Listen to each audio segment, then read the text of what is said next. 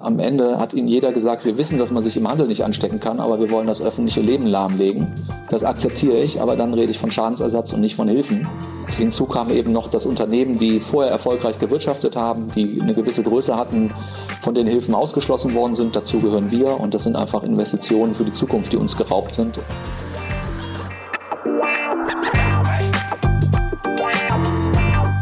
Die Wirtschaftsreporter. Der Podcast aus NRW.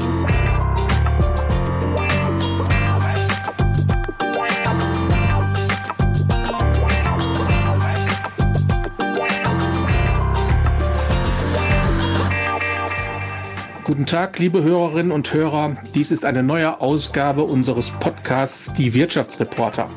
Wir haben heute Patrick Zahn zu Gast. Patrick Zahn ist Chef des Textildiscounters Kick. Herzlich willkommen, Herr Zahn. Schönen guten Tag, hallo. Vielen Dank, dass ich da sein darf. Ja, sehr gerne. Wir freuen uns, dass Sie dabei sind. Ich würde Sie dann auch direkt gleich mit der ersten Frage konfrontieren. Äh, Herr Zahn, wo kaufen Sie für gewöhnlich Ihre Anzüge privat?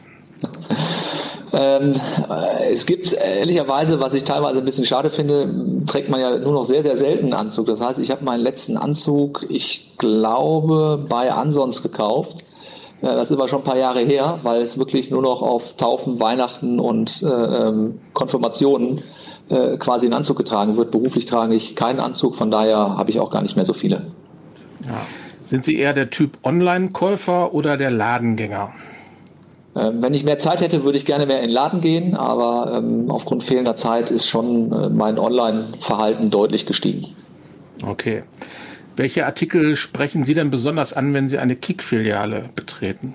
Ja, ich glaube schon, dass ich eine Kickfiliale mit anderen Augen reingehe, weil man kennt natürlich teilweise die Produkte von der äh, Überlegung, äh, die, die, äh, die einzukaufen oder die Kollektion. Und wenn man das nachher in der Filiale sieht, geht man mit Sicherheit mit anderen Augen ran. Aber ansonsten finde ich alles spannend. Ich finde Kinderkleidung, ich habe selber zwei kleine Jungs spannend und äh, auch unseren Non-Food-Bereich, der, der vielleicht nicht ganz so bekannt ist, der aber nicht einen unwesentlichen Anteil unseres Umsatzes ausmacht wo man alle Dinge des täglichen Bedarfs finden kann und immer mal wieder überrascht wird, was es dann doch gibt für, für einen kleinen Preis, äh, was woanders deutlich mehr kostet. Und ähm, da lasse ich mich immer wieder überraschen und kaufe auch selber ein. Okay. Äh, gibt es denn sowas äh, wie einen Renner bei Ihnen, was besonders gut geht? Ja, ich hoffe, ich hoffe nicht nur einen. Also wir haben diverse Renner, aber so ein Klassiker bei uns ist als Beispiel ähm, die Fließdecke, die wir im Angebot haben. Äh, ähm, das ist ein Dauerartikel, äh, ähm, den wir für ich meine, 2,99 im, im Angebot haben. Äh, ähm, da haben wir seit dem ersten Tag an und verkaufen wir wirklich millionenfach. Das würde ich jetzt mal so als herausragenden Artikel bezeichnen. Okay. Ähm, seit dem Jahr 2013 hat Kik auch einen eigenen Online-Shop. Ähm, wie wir wissen, ist das für Discounter, insbesondere für die Textildiscounter, ein besonders schwieriges Geschäft über Online, weil ihre Margen ja nicht besonders groß sind und die Logistikkosten sehr hoch. Ähm, wie gelingt es Ihnen, mit dem Online-Geschäft Geld zu verdienen? Ähm, Sie haben völlig recht. Das Problem ist natürlich bei den niedrigen Preispunkten, die wir haben, überhaupt wirklich online erfolgreich abzubilden. Trotzdem bin ich froh, dass wir relativ früh die Entscheidung getroffen haben, ins Online-Geschäft äh, einzusteigen, weil ich glaube, für einen, für einen für ein modernes Handelsunternehmen ist, ist, ist online wichtiger Bestandteil. Ähm, wir schaffen das, indem wir unsere Filialen mit einbinden. Also wir bieten eine Lieferung in die Filiale an, wir bieten die Retour in die Filiale an. Und das muss man sagen, dass Kick allein in Deutschland mit 2700 Filialen natürlich ähm, fast engmaschiger ist als die Post. Und von daher eine gute Anlaufstelle ist am Kunden und, und wir rühmen uns ja auch nah am Kunden zu sein. Wir sind ja häufig in Fachmarktzentren und weniger in den Innenstädten. Äh, das heißt, für den Kunden ist es relativ convenient, äh, zu uns zu gehen, den Artikel entweder abzuholen oder einzukaufen. Und äh, dadurch haben wir natürlich erhebliche Kostenvorteile. Aber es ist eine Herausforderung. Das ist keine Frage bei den Preispunkten. Wir haben viele Artikel, die einen Euro kosten. Äh, ähm, die sind schwierig abzubilden im Online-Business. Ähm, wir versuchen das bestmöglichst zu tun. Okay. Ähm, jetzt sehen wir ja von Jahr zu Jahr, die E-Commerce-Umsätze steigen. Insbesondere in der Pandemie hat sich das äh, Einkaufsverhalten geändert. Man bestellt per Mausklick auf dem Smartphone oder auf dem, auf dem Tablet. Ähm, wie wollen Sie von dieser Entwicklung profitieren? Welche, welche Pläne haben Sie für Ihr Online-Geschäft? Ja, man muss erstmal muss ich sagen, ich muss in einer Sache in Anführungsstrichen korrigieren. Äh, ähm, dem Kunden blieb ja nichts anderes übrig, als online zu kaufen, weil der Großteil der Non-Food-Händler in dem Sinne zwangsgeschlossen gewesen ist. Ähm, wir erkennen schon aber, dass, dass unsere Kunden stark zurückkommen wollen in die Filiale, äh, das auch als Begegnungsstätte sehen. Also wir erkennen alles andere, als dass der stationäre Handel, äh, ich sag mal, tot ist. Wir haben aber, wie gerade eben angesprochen, das Glück, dass wir viel in Peripheriezentren sind und die Menschen momentan etwas, glaube ich, einen Hemmschuh haben, in die Stadt zu gehen. Davon profitieren wir natürlich auch. Nichtsdestotrotz wollen wir unser Online-Angebot ausweiten. Wir wollen den Online-Shop überarbeiten, dass es sagen wir, auch, auch äh, etwas einfacher wird für den Kunden einzukaufen, bedienerfreundlicher. Wir werden unseren Online-Shop international äh, ausrollen. Äh, gehen wir nächstes Jahr in den Start, dass wir Land für Land ausrollen wollen ähm, und so weiter unseren Kunden über alle Kanäle bedienen. Und äh, ähm, natürlich bietet der Online-Shop die Möglichkeit, äh, ähm, den Kunden besser kennenzulernen, das Kaufverhalten besser äh, kennenzulernen und somit diese berühmte Customer Journey abzurunden. Und als das verstehen wir auch den Online-Shop. Mhm. Bekommt man denn bei Ihnen jeden Artikel online oder ist das eine Auswahl? Ähm, es ist eine Auswahl. Äh, jeder Artikel ist nicht möglich, weil es gibt schlichtweg, und ich hatte es ja gerade gesagt, Artikel, die Preispunkte haben, äh, äh, wo es schlichtweg nicht rechenbar ist. Und ich glaube, der Kunde hat auch nichts davon, wenn wir das zwei Jahre machen und es dann Kick nicht mehr geben würde, weil wir die Kosten nicht mehr decken können. Also wir gucken schon, dass, dass wir kostendeckend dem Kunden oder anders, dass wir kostendeckend arbeiten und umgekehrt aber, dass wir dem Kunden ein rundes Sortiment anbieten. Also es ist nicht nur die reine Kostenbetrachtung, sondern es ist auch, was gehört zum abgerundeten Sortiment. Aber man findet in der Filiale immer noch mehr Artikel als im Online-Shop. Okay, wir hatten ja gerade schon über die Pandemie gesprochen. Kick galt bislang immer so, was Öffentlichkeitsarbeit angeht, als sehr zurückhaltendes Unternehmen. Ähm, seit dem Lockdown, Herr Zahn, ähm, stellt man fest, dass Sie so ein bisschen so etwas wie das Sprachrohr des deutschen Handels geworden sind, was die Kampagne für das Impfen und gegen erneute Einschränkungen des Einzelhandels betrifft. Hm. Äh, wie kam es zu diesem Sinneswandel? Ja, wir haben auch schon vorher kommuniziert. Wir, ich sag mal, grundsätzlich haben wir uns äh, geöffnet, A, weil der, äh, äh, ähm, der Zeitgeist ein anderer geworden ist. Viele Unternehmen, die vorher verschlossen, man merkt einfach, äh, man kann nicht mehr äh, verschlossen sein. Wir hatten dann ja auch noch ein paar andere Themen auf der Beschaffungsseite, die uns dazu bewogen haben, auch äh, sich zu öffnen, transparenter zu werden. Ähm, beim Thema Handel muss man immer dazu sagen, es hat sich eine, eine, eine Non-Food-Gruppe quasi gebildet, dieser zwangsgeschlossenen Händler, die gemeinsam die Interessen vertreten haben, äh, ähm, weil natürlich der Handel irgendwo in einer gewissen Art und Weise gesprengt worden ist. Sie haben äh, einen Großteil der Händler, die geöffnet sein dürften, waren Gewinner der Corona-Krise. Äh, ähm, und es gab eben dann die zwangsgeschlossenen Handel, die, die eindeutig die Verlierer gewesen sind. Und innerhalb dieser Gruppe es gibt diese Umsatzgrenzen, wo sie, äh, sie heißt Hilfen, ich würde es mehr als Schadensersatz bezeichnen.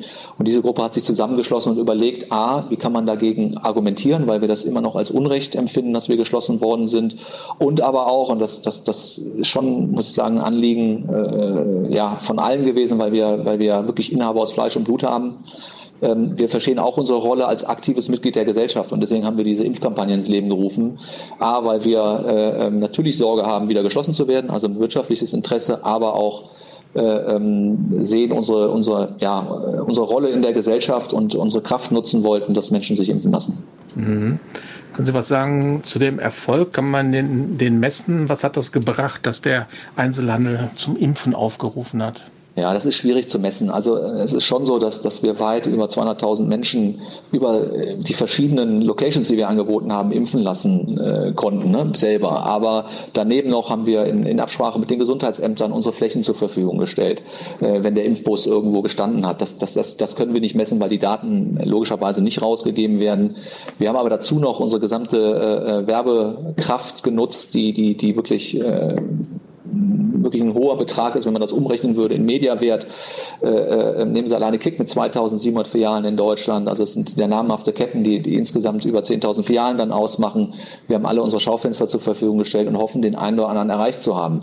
Äh, ähm, ob das jetzt wirklich im Nachhinein in der harten Zahl messbar ist, ist es nicht. Aber ich würde trotzdem die Impfkampagne als großen Erfolg äh, nehmen. Ich finde besonders schön aber auch, dass, dass es auch wieder eine Geschlossenheit im Handel äh, zu einer Geschlossenheit geführt hat, eben die Gewinner und Verlierer äh, der Lockdowns sich zusammengetan haben und diese Impfkampagne gemeinsam forciert haben, gemeinsam mit den zuständigen Verbänden auch. Konnte man sie auch in einer äh, Kick-Filiale impfen lassen? Nein, das konnte man nicht. Äh, äh, ähm, wir selber äh, stellen aber alle, ich sag mal, Infrastrukturen zur Verfügung, was für die Mitarbeiter, ob das Toiletten, ob das Strom ist, also ganz einfache Dinge. Unsere Parkplätze stellen wir zur Verfügung, aber selber in der Impf in der in der Kick-Filiale nicht. Wohingegen dabei war auch ein Partner, der jetzt nicht Händler ist, aber die ECE-Gruppe, die die eben deutlich mehr Frequenzen hat, als das ein Kickmarkt hat. Da konnten sie sich wirklich vor Ort impfen lassen auf den Parkplätzen. Ähm, ja, also von daher nicht direkt in der Kick-Filiale, aber mit mit unseren Partnern gemeinsam. Mhm. Sie sprachen jetzt gerade von Zwangsschließungen im deutschen Einzelhandel. Was werfen Sie der äh, Politik, wenn man das mal so grob und global bezeichnen kann, was werfen Sie der Politik vor bei der Corona-Bekämpfung?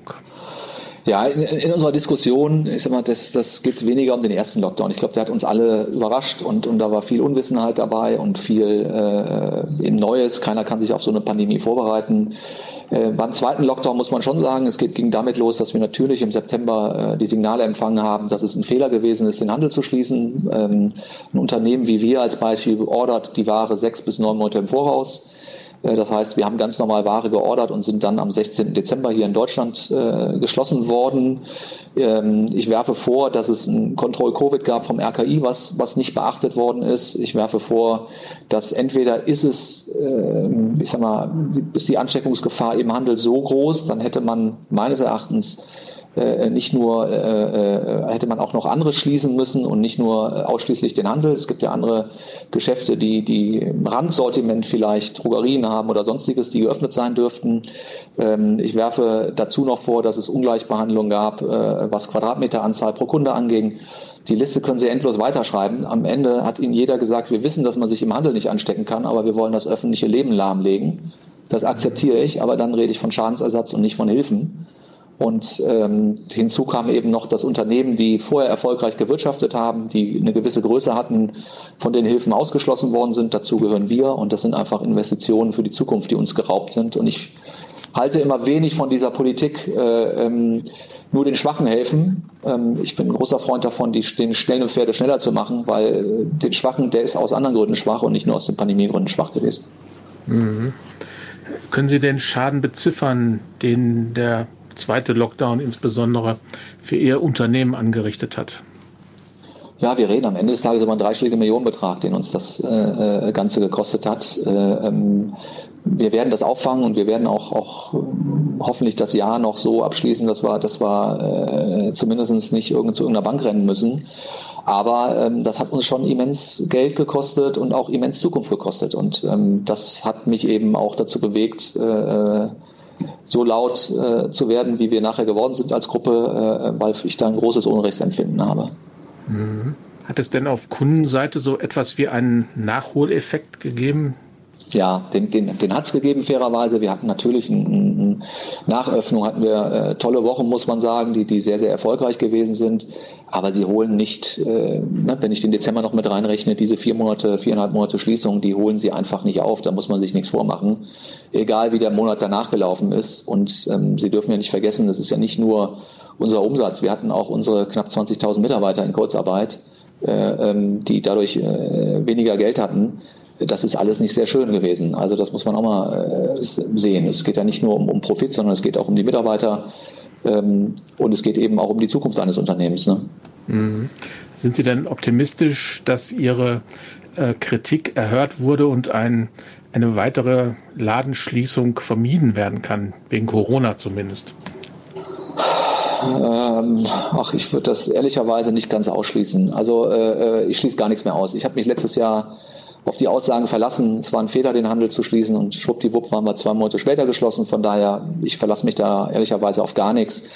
Und auch die Diskussion jetzt um, um 2G, 3G, wenn Sie die, die mal nehmen, äh, das führt zu einem Frequenzrückgang, der, der für, für viele äh, tödlich wäre und insbesondere für die Innenstädte, für uns in den Peripheriezentren, aber auch problematisch in der Umsetzung. Wir hatten ja lange hier in Nordrhein-Westfalen oder in Hamburg, dass wir Kundendaten aufnehmen mussten. Und das ist schon bitter, wenn Sie mitbekommen, dass kein einziges Mal abgefragt worden ist. Und ähm, wenn Sie links in das Geschäft ohne Kundendaten rein können und rechts in das in Kick als Beispiel reingehen und da werden Ihre Kundendaten aufgenommen und da gab es auch viele Diskussionen mit Kunden äh, ähm, und dann wird es kein einziges Mal abgefragt, dann, dann führt das schon echt zu Irritationen, sage ich offen und ehrlich. Okay. Jetzt haben wir ja die Situation, dass die Läden wieder geöffnet sind seit Mai. Ähm, jetzt haben sie aber ein anderes Problem, dass die Lieferketten gestört sind. Das liegt nicht nur an Corona, ja. das liegt auch an den, äh, an den weltweiten Lieferketten und an anderen Problemen. Äh, vielleicht können Sie mal erklären, äh, ob es bei Kick bald leere Regale gibt. Ja, also schon, also es ist eine extrem herausfordernde Zeit, um so ein bisschen mal die Zeitspanne zu nehmen. Wir hatten letztes Jahr ähm, durch Corona bedingt überhaupt die Sorge, es kommt gar keine Ware, dann war die Schließung, dann kam die Ware, sehr, sehr zeitverzögert. Äh, ähm, und wir haben äh, zwei Dinge ganz besonders. Das sind einmal die Frachtraten, ne? exemplarisch. Wir haben vor, vor anderthalb Jahren 1700 Dollar für einen Container bezahlt, liegen jetzt knapp bei 17.000 Dollar der Container. Also das ist, ist eine immense Steigerung, die sich auch stark in die, in sagen wir, in die Verkaufspreise irgendwann reinspielen wird. Ich glaube, es wird im Markt äh, ähm, wir versuchen das zwar wegzu, nicht nur wegzuverhandeln, sondern durch, durch Prozesse etc. Äh, unsere Verkaufspreise zu halten, aber es wird schon wirklich sportlich, das zu halten. Ähm, also und auf der anderen Seite, ja, wir gehen momentan Artikel für Artikel durch und gucken eben, wenn Sie großvolumige Artikel haben, dann schlägt das nochmal deutlicher durch. Also ich sage es mal, wir bieten auch Gartensachen an. Wenn Sie dann einen Blumentopf haben, ist die Frage, ob wir den nächstes Jahr haben oder nicht. Aber leere Regale wird es bei Kick nicht geben. Aber es wird hier und da knirschen und eng werden und, und vielleicht auch mal einen Fehlartikel geben oder eine Lieferverzögerung geben. Aber es ist eine sehr, sehr herausfordernde Zeit für Händler momentan. Ist denn das Weihnachtsgeschäft gefährdet? Nee, gefährdet ist es nicht. Also wir haben, sind frohen Mutes, dass wir das, das machen können. Wir sind auch äh, gut bestückt, aber äh, es fehlt schon, wenn man das Sortiment komplett sieht, äh, äh, fehlt schon ich sag mal, der ein oder andere Artikel. Ich hoffe, dass dem Kunden das nicht so ins Auge springt, weil wir natürlich, wenn man jetzt mal das Beispiel Weihnachtskugeln nimmt, haben wir mehrere Modelle, aber das eine oder andere Modell, was wir sonst gehabt hätten, kommt aufgrund äh, Lieferverzögerungen äh, zu spät und wird daher entweder eingelagert oder äh, nicht angenommen. Äh, das ist eine Fallentscheidung, aber es ist schon, es ist eingeschränkter, aber wir hoffen trotzdem, jeden Kundenwunsch bedienen zu können. Okay. Ähm, äh, viele Probleme rühren ja in Asien, ähm, also die Lieferketten von Asien nach Europa, nach Deutschland. Ähm, würden Sie meiner These zustimmen, dass die deutsche Wirtschaft sich vielleicht etwas zu sehr von Asien abhängig gemacht hat bei der Produktion?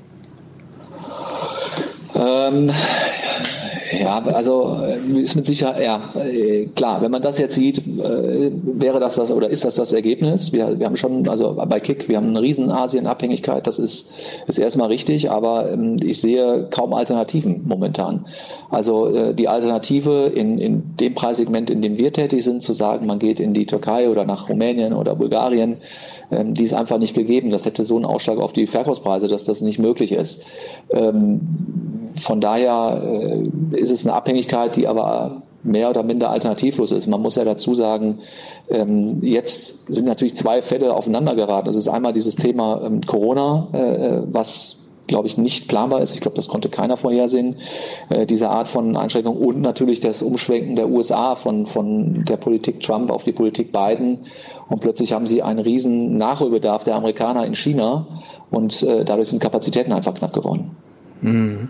Kick will ähm, Qualität, also gute Qualität zu kleinen Preisen liefern. Das ist ihr Will nicht nur, wir haben es sogar. Okay. Der, der Slogan ist also ähnlich wie bei ihrem früheren Arbeitgeber Aldi, wo sie auch mal gearbeitet hatten, bevor sie zu Kick gekommen sind. Ähm, dieses Prinzip wirft bei Thomas Jorberg, dem Chef der sozial-ökologisch ausgerichteten GLS Bank in Bochum, und unserem vorherigen Gast im Podcast Die Wirtschaftsreporter die Frage auf. Kick. Ja, also ich meine, Kick steht ja schon immer noch ähm, für, sagen wir mal, äh, der Preis äh, ist das Wesentliche, der Preis spricht für sich. Eine, eine, eine Kinderjeans gibt es für 4,99 und da ist die Frage, also wann wird Kick darlegen, was ist der Preis für die Umwelt? Nicht nur der Preis für die, für die Jeans. Vielleicht können Sie Herrn Jorberg eine Antwort geben. Ja, also ich, äh, erstmal muss man immer sagen, ich finde diese reine Betrachtung auf den Verkaufspreis ist, ist, ist für mich irrelevant, weil äh, ähm, an sich muss man sagen, egal wie der Verkaufspreis ist, wenn Sie die großen Marken dieser, äh, dieser Welt nehmen und auch in Deutschland und auch Marken, die, die, die vermeintlich, äh, äh, vermeintlich betone ich, äh, sagen, sie würden anders sein als Kick, äh, muss man sagen, das, wir kochen alle in der gleichen Küche. Also äh, wenn Sie in Fabriken gehen, in, in Bangladesch oder, oder auch China, äh, werden Sie alle Marken dieser Welt, äh, äh, die wir anhaben, die Sie sehr wahrscheinlich anhaben und auch Herr Jordan anhat, werden Sie dort finden. Also der Verkaufspreis hat erstmal nichts äh, mit, der, mit der Produktion zu tun. Dass wir, ähm, und ich finde, man muss da immer zwei Seiten sehen. Natürlich kann man darüber diskutieren, äh, ähm, kann man es verlagern, kann man die Verkaufspreise anheben und würde mal als Beispiel in Bulgarien oder Rumänien produzieren. Das würde funktionieren, das würde aber das Leben vieler tausender Menschen oder unserer Kunden deutlich erschweren. Äh, das muss man sagen. Wir bieten unseren Kunden, das muss man auch sagen, äh, die Möglichkeit, eben für ihre Kinder Jeans einzukaufen und Kick profitiert davon, dass wir an anderer Seite, ne, wir, wir haben ein relativ knappes Marketingbudget, wir sind nicht in Innenstädten, wo hohe Mieten gezahlt werden und äh, gönnen uns viele Sachen nicht und konzentrieren uns auf den Preis und so kommt der Preis zustande. Das aber immer wieder Optimierungspotenziale auch beim Thema Umwelt sind, wobei wir, wir sind umweltzertifiziert, wir sind äh, ähm, äh, fast schon, ich will nicht sagen Musterschüler, aber wir sind schon relativ weit vorne bei diesen Themen. Also es schließt sich nicht aus, eine Kinderjeans für 4,99 zu verkaufen und trotzdem äh, ähm, bewusst durch die Welt zu gehen und, und sich seiner Rolle bewusst zu sein. Mhm. Ähm, kommen wir dann mal auf Ihren ökologischen Anspruch zurück. Sie haben ja äh, große Anforderungen formuliert, was die Ökologie und die soziale Ausrichtung von KIK anbetrifft. Wie können Sie denn garantieren, dass Ihre Ansprüche auch erfüllt werden? Ja, wir haben uns, äh, äh, also wir kontrollieren das A mit externen Instituten, wir kontrollieren aber auch selber, wenn ich jetzt mal auf die Sozialstandards gehe, aber auch eben Umweltstandards kontrollieren wir. Äh, wir setzen uns selber Ziele, die wir, äh, die wir umsetzen wollen, was wir abprüfen mit unseren äh, Lieferanten gemeinsam. Wir sind aber auch hier in Deutschland, wenn man das Textilbündnis von Minister Müller sieht, waren wir ein, glaube ich, sehr reges und aktives Mitglied. Ähm, wir sind in sehr vielen Initiativen sogar Mitbegründer. Wir waren einer der ersten Unternehmen im Bangladesch im Accord. Also wir äh, ähm, sind ein aktives Mitglied äh, auch da äh, der Bewegung, es besser zu machen. Aber ich, ich, ich finde ganz entscheidend ist, ähm, das ist ein Zusammenspiel. Das ist ein Zusammenspiel zwischen Politik. Also ähm, ich warne auch immer so ein bisschen davor, alles auf die Unternehmen abzuwälzen. Also wenn Sie mal ganz konkret hier in Deutschland gucken, gibt es immer eine Trennung zwischen äh, hoheitlichen Aufgaben. Dazu gehört als Beispiel Arbeitsschutz. Äh, der wird vom Staat kontrolliert und äh, ähm, das Ziel muss auch sein, in den Ländern äh, diese Systeme zu implementieren und nicht alles auf die Unternehmen abzuwälzen, was ich für, für, für irrsinnig halte, sondern es geht nur im gemeinsamen Schulterschluss und nicht einseitig auf die Unternehmen. Mhm. Verschaffen Sie sich auch selbst mal einen Überblick über die Produktionsstätten in China oder Bangladesch? Ja, regelmäßig. Also jetzt ehrlicherweise durch Corona nicht. Und das muss man auch sagen, ist, ist eine der ganz großen Schwierigkeiten für uns momentan. Wir kommen einfach nicht raus aus, in Anführungsstrichen, Deutschland äh, in, in die Beschaffungsländer. China wird bis Mitte nächsten Jahres, was wir hören, immer noch ein Einreiseverbot haben. Bangladesch äh, aus Schutzgründen haben wir unsere Mitarbeiter dort erstmal nicht hingeschickt, aber die ersten Reisen werden jetzt wahrscheinlich Ende des Jahres wieder stattfinden. Und dann werden wir eine Bestandsaufnahme machen, wo wir stehen. Also ähm, Vertrauen ist gut, Kontrolle ist in dem Fall wirklich besser. Aber ich selber bin vor Corona auch drei bis viermal im Jahr ähm, in den Beschaffungsländern unterwegs gewesen. Mhm. Das heißt also, während dieser Corona-Pandemie waren keine Vorortbesuche möglich. Hatten Sie denn dann andere Möglichkeiten, Qualität und soziale, ökologische Standards zu kontrollieren? Ja, wir haben Mitarbeiter vor Ort, äh, die haben das weiterhin getan. Ähm, jetzt äh, aber mal vielleicht so ein Blick in die Werkstatt. Ähm, wer die Länder kennt, weiß, äh, dass man sich wirklich persönlich selber da ein Bild vor Augen ähm, verschaffen sollte.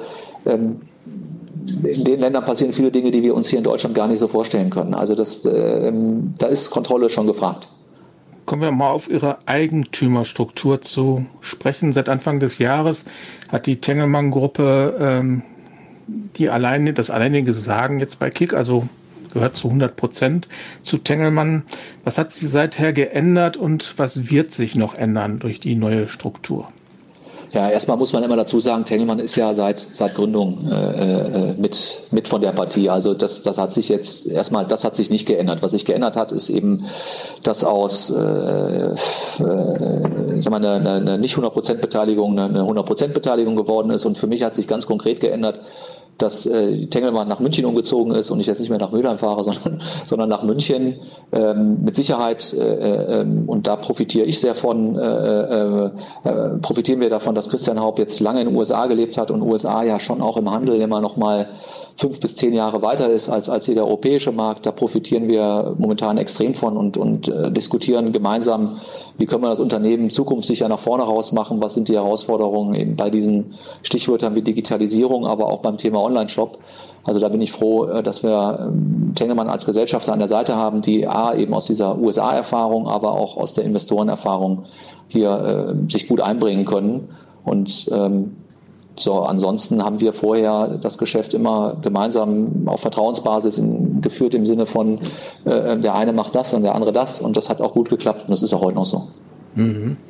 Wollen Sie weiter expandieren in Deutschland, im Ausland? Vielleicht können Sie dazu was sagen? Ja, klar. Also äh, äh, wollen wir. In Deutschland sind wir mit 2700 Filialen schon sehr, sehr voll. Also da reden wir jetzt über eine qualitative Expansion eher, sprich, äh, wo kann man Standorte verbessern, wo muss man vielleicht einen Standort vergrößern oder ne, da gibt es diverse Themen, die wir angehen. Ähm, und in, in Europa ähm, so viele weiße Flecken gibt es nicht mehr. Ähm, die sind eher Richtung Westen. Also wir sind noch nicht in Spanien, wir sind noch nicht in Frankreich, wir sind noch nicht in Portugal. Und da sind mit Sicherheit äh, äh, Länder, die wir uns sehr genau angucken. Mhm. Es hatte mal Pläne gegeben, in die USA zu geben, die sind dann begraben worden. Ist das noch ein Thema? Ich hatte ja gerade eben schon mal gesagt, der Christian Haupt ist ja fast schon mehr, der ist zwar in Deutschland geboren, aber sehr früh nach Amerika gegangen. Der hat mit Sicherheit äh, immer ein Auge und ein Ohr äh, an Amerika dran, also an Nordamerika. Von daher ist es mit Sicherheit äh, ein Wunsch und Traum, den wir alle haben. Momentan haben wir, ähm, wir hatten das damals als ACTA gelegt, weil sich äh, durch Trump äh, Sourcing-Strukturen geändert haben. Ich hatte gerade eben schon mal so die China-Thematik angestoßen und wir natürlich unser Europageschäft nie gefährden wollten. Ähm, von daher war die Entscheidung damals richtig, den, den, den Stecker dann zu ziehen und zu sagen, wir machen jetzt einen Stopp hier aufgrund der unsicheren Beschaffungslage. Ähm, äh, aber auch da ich will das nicht ausschließen, weil es einfach ein, ein Land ist, äh, wo Kick hinpasst und ähm, äh, wo, der, ja, wo wir riesen Chancen sehen. Aber in ganz naher Zukunft wird es nicht sein. Mhm. Okay, Sie haben es gerade selbst angesprochen, äh, die Tengelmann-Zentrale oder die Holding ist nach München gezogen. Dürfen wir davon ausgehen, dass die Kick-Zentrale und das Distributionszentrum in Bünden und damit im Ruhrgebiet bleiben werden? Davon können Sie ausgehen, ja. Also wir werden nicht nach München ziehen. Wie blicken Sie auf das Ruhrgebiet? Auch mit viel Freude. Ich bin, ich bin ja äh, in Köln groß geworden und, und äh, ähm, von daher schon eine gewisse Nähe, auch wenn das Rheinland etwa schon unterschiedlich ist zum Ruhrgebiet. Aber ich habe viel Freude an den Menschen, an der Offenheit. Ich bin selber begeisterter Fußballfan. Das Ruhrgebiet lebt ja Fußball und ich, ich mag diese, diese Bodenständigkeit und diese Ehrlichkeit. Und ähm, als Beispiel, ob das jetzt Schalke oder BVB ist, ich gehe auch gerne da immer ins Stadion, weil das ist noch so, so ehrlich und kernig oder Bochum. Ähm, von daher gucke ich da mit viel, ja, also schon, schon Liebe in dem Sinne drauf, weil es eine tolle Region ist und ähm, eine Region, die auch viel hinter sich hat und viel hinter sich gebracht hat und auch eine, eine ganz gute Zukunft einspruckt. Ja, vielen Dank, Herr Zahn. Das war sehr interessant. Äh, wir danken Ihnen, dass Sie sich die Zeit genommen haben, um an unserem Podcast Die Wirtschaftsreporter teilzunehmen. Wir wünschen Ihnen alles Gute und bleiben Sie vor allen Dingen gesund. Vielen Dank, Sie auch. Dankeschön. Podcast der Walz.